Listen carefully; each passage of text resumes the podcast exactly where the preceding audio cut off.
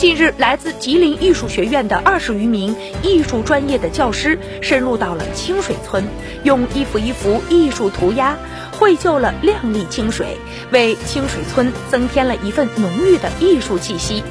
这一幅一幅或写实或夸张的涂鸦作品格外的引人注目，为村里增添了一份浓郁的艺术气息和地域特色。一座一座的农民住宅大变样，成为了清水村里面美丽的风景线。据了解，近年来清水村依托区位优势和资源优势，着力推进产业融合发展，改善农村人居环境，塑造乡风文明，打造集农旅观光、休闲养生、生态宜居、产业兴旺、文化传承为一体的美丽乡村、文明乡村。